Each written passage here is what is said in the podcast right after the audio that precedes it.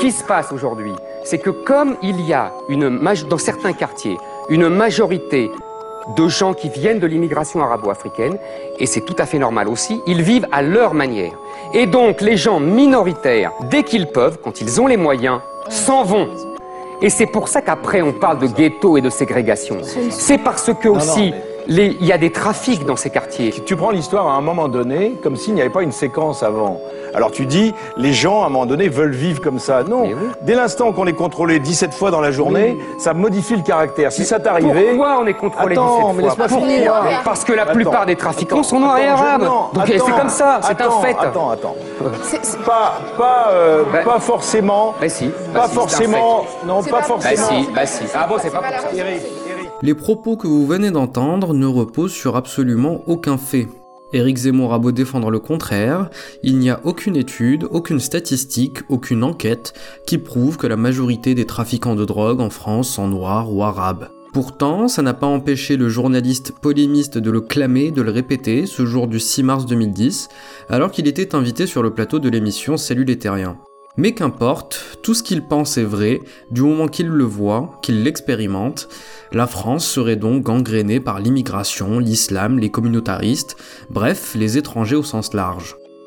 Zemmour fait partie de ces personnages publics qu'on pourrait qualifier d'ultra clivants. Il suffit de chercher son nom sur Twitter et il devient, au fil des posts, soit un intellectuel blacklisté par la bien-pensance, soit un tribun hargneux, un réac sans filtre, sans gêne, sans scrupule, qui fait son beurre sur le dos de l'immigration et des minorités. Je suis né à Montreux, j'ai grandi à Drancy, euh, dans le 18e, à Château-Rouge. Euh, je, suis retourné dans ces endroits. Ben, je peux vous dire que ce sont aujourd'hui euh, des, des, des endroits uniquement maghrébins ou africains, largement islamisés. Et il y en a comme ça d'État où en, vérité on n'est plus en France. Mais Éric Zemmour est avant tout une bête médiatique. Passé en quelques années de la petite transgression à un discours d'une rare violence dans le paysage médiatique français, condamné par trois fois pour injure, provocation à la haine et à la discrimination raciale, il reste pourtant le champion des audiences télé en France.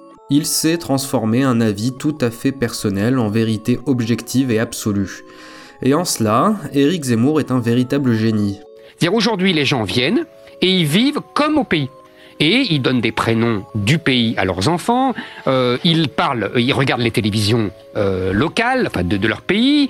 Euh, ils parlent arabe ou une autre dialecte, une autre langue à, la maison. vous voyez tout ça. Donc pour moi, ça s'appelle un colonisateur. Passéiste et pessimiste, cette vision de la France en déclin qu'il porte depuis près de 20 ans trouve même un certain écho dans le corps électoral. Selon un sondage IFOP de mars 2021, si Zemmour se présentait au présidentiel 2022, il pourrait récolter jusqu'à 13% des suffrages. C'est ça dont on va parler aujourd'hui, de la montée des crispations identitaires, de l'émergence de ces nouveaux réactionnaires si populaires et populistes. Parce que nous sommes une civilisation et les autres sont les barbares, c'est en tout cas ce que pense Eric Zemmour, et on va essayer de comprendre pourquoi il est si convaincant.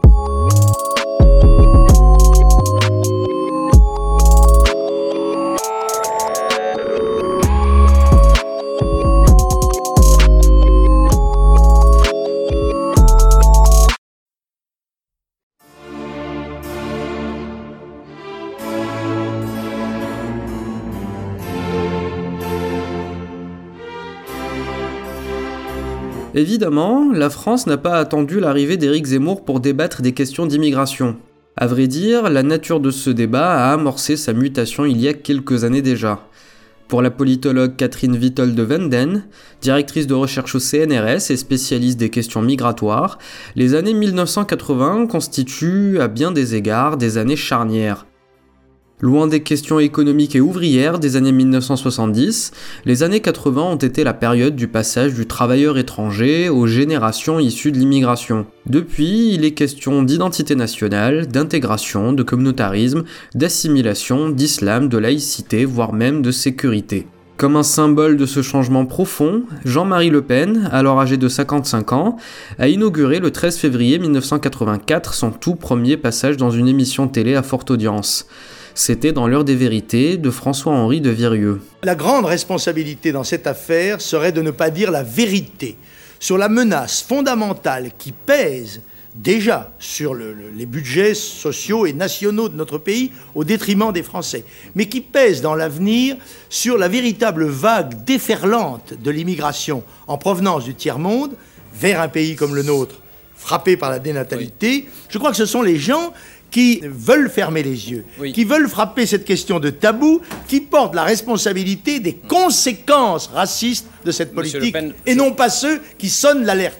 Ces années de politisation du débat sur l'immigration sont surtout celles d'un affrontement de valeurs, sur l'identité française, la citoyenneté, l'égalité des droits, des controverses qui ont depuis sérieusement perturbé les lignes du clivage gauche-droite. L'idée d'une Europe noyée sous les vagues migratoires s'est répandue dans les éditos et les débats politiques, idée que la science ne cesse pourtant de démentir depuis des décennies. Dans son livre Serons-nous submergés, le démographe et statisticien Hervé Lebras estime même que la fameuse théorie du grand remplacement n'est rien de plus qu'un mythe, une théorie du complot. J'ai pris la question à bras le corps. Donc j'ai regardé, j'ai fait des modèles chiffre après chiffre en tenant compte des, unions mixtes, en tenant compte de tout, et on s'aperçoit qu'il n'y aura pas de grand remplacement. C'est une fable. Il y aura c'est une fable. Il y aura seulement un petit remplacement, on peut le dire, c'est qu'il y aura plus de personnes qui ont une ascendance mélangée euh, qu'il y en a euh, maintenant. Mais les avis des experts n'y changent pas grand-chose. C'est bien à la faveur de cette droite extrême dédiabolisée,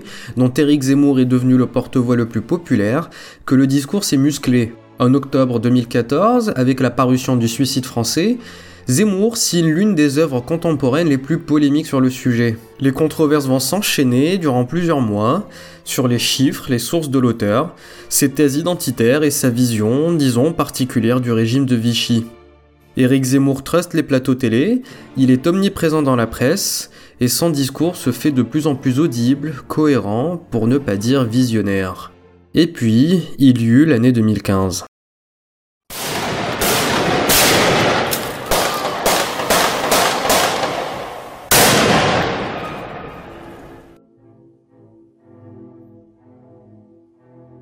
Le 7 janvier 2015, deux terroristes se réclamant d'Al-Qaïda assassinent 12 personnes dans les locaux de Charlie Hebdo, dont 8 membres de la rédaction. Quelques mois plus tard, le 13 novembre, trois commandos se revendiquant de Daesh tuent 130 personnes en une nuit en plein Paris. La même année, le nombre d'actes anti-musulmans va tripler. Durant cette période, les services de police seront assaillis d'appels de signalement et de dénonciations complètement bidons. Malgré les appels à la tolérance, les pancartes pas d'amalgame qui a accompagné les Je suis Charlie dans les rassemblements, certains ont vu là le début de cette guerre de civilisation que certains intellectuels, dont Éric Zemmour, leur promettaient tant. En Hongrie, il n'y a pas de terrorisme. En Pologne, il n'y a pas de terrorisme. Au Japon, il n'y a pas de terrorisme. Partout où les pays refusent l'immigration, et en particulier l'immigration arabo-musulmane, il n'y a pas de terrorisme. En écoutant Zemmour, tout a l'air très simple, d'une logique limpide et implacable. Il n'y a pas d'attentats islamistes dans les pays qui accueillent peu ou pas de populations immigrées. Donc, le terrorisme est le fait des étrangers. Autant dire 1 plus 1 égale 2. Seulement, c'est souvent les raisonnements les plus simplistes qui sont complètement à côté de la plaque.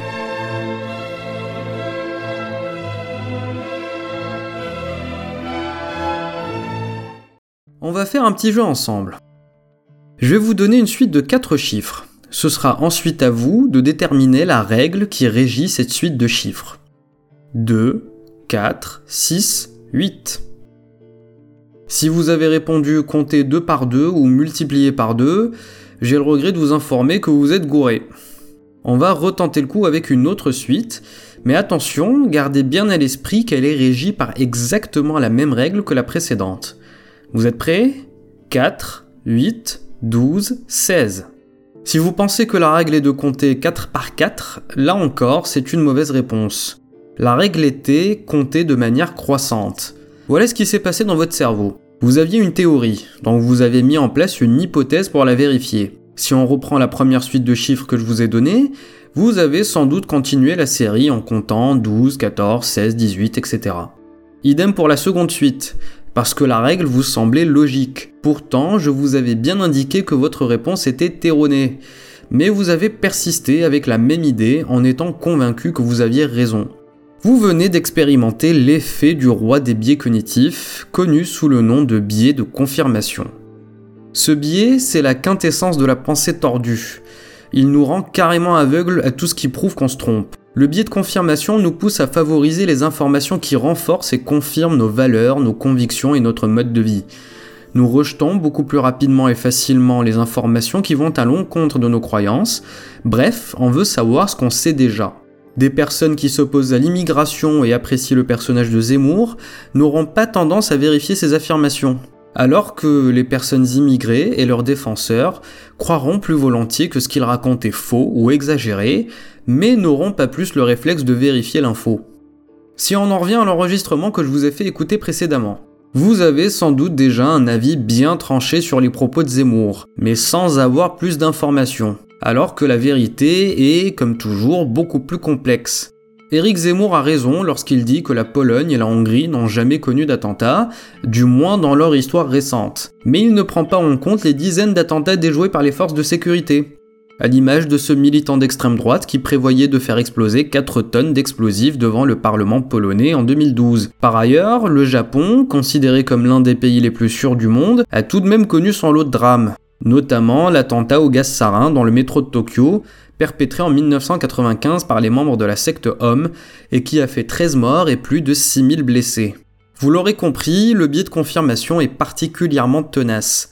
Même si Internet nous donne un accès quasi instantané à pratiquement n'importe quelle information, si notre recherche initiale ne donne pas les résultats souhaités, on ne réfléchit pas, on essaye simplement une autre requête avec d'autres mots-clés. Ce qui a pour effet de créer une magnifique porte d'entrée vers un autre biais cognitif, qui semble-t-il touche également Eric Zemmour. On va refaire un petit jeu. Je vais vous décrire un personnage fictif. Ensuite, vous devrez répondre à une question extrêmement simple sur ce personnage. Linda a 31 ans. C'est une femme extravertie et extrêmement brillante. Elle est diplômée d'une école de commerce. Lorsqu'elle était étudiante, elle s'inquiétait des problèmes de discrimination et de justice sociale.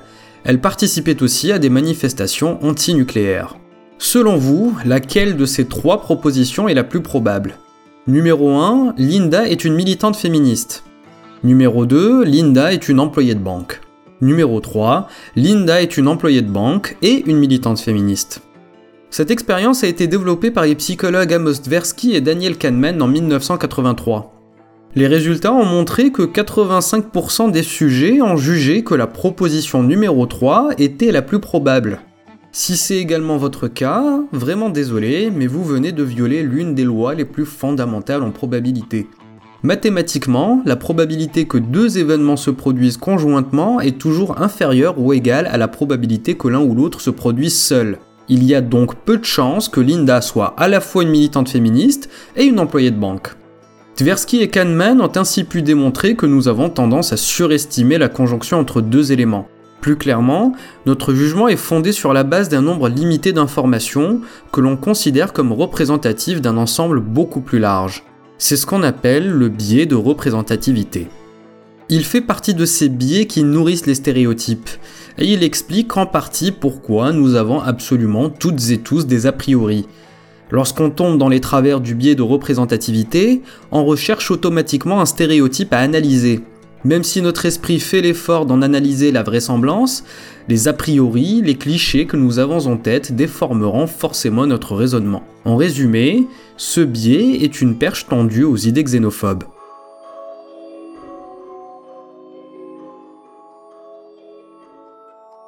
On sait bien qui en sauvage on sait bien qui agresse, on sait bien qui roule sur la gendarme Mélanie, on sait bien qui tue le, chauffeur de bus de Bayonne, on, sait bien qui euh, euh, se, casse tout euh, dans les centres de loisirs, on sait bien qui pourrit les, les, plages de Marseille, on sait bien qui est interdit dans une piscine en Suisse, on sait bien tout ça, on sait que ce sont à 99,9% des enfants de l'immigration maghrébine et africaine.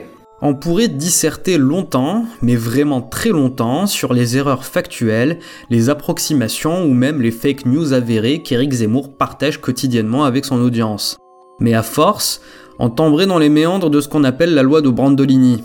Cette loi, aussi connue sous le nom de principe d'asymétrie du baratin, nous vient du programmateur italien Alberto Brandolini.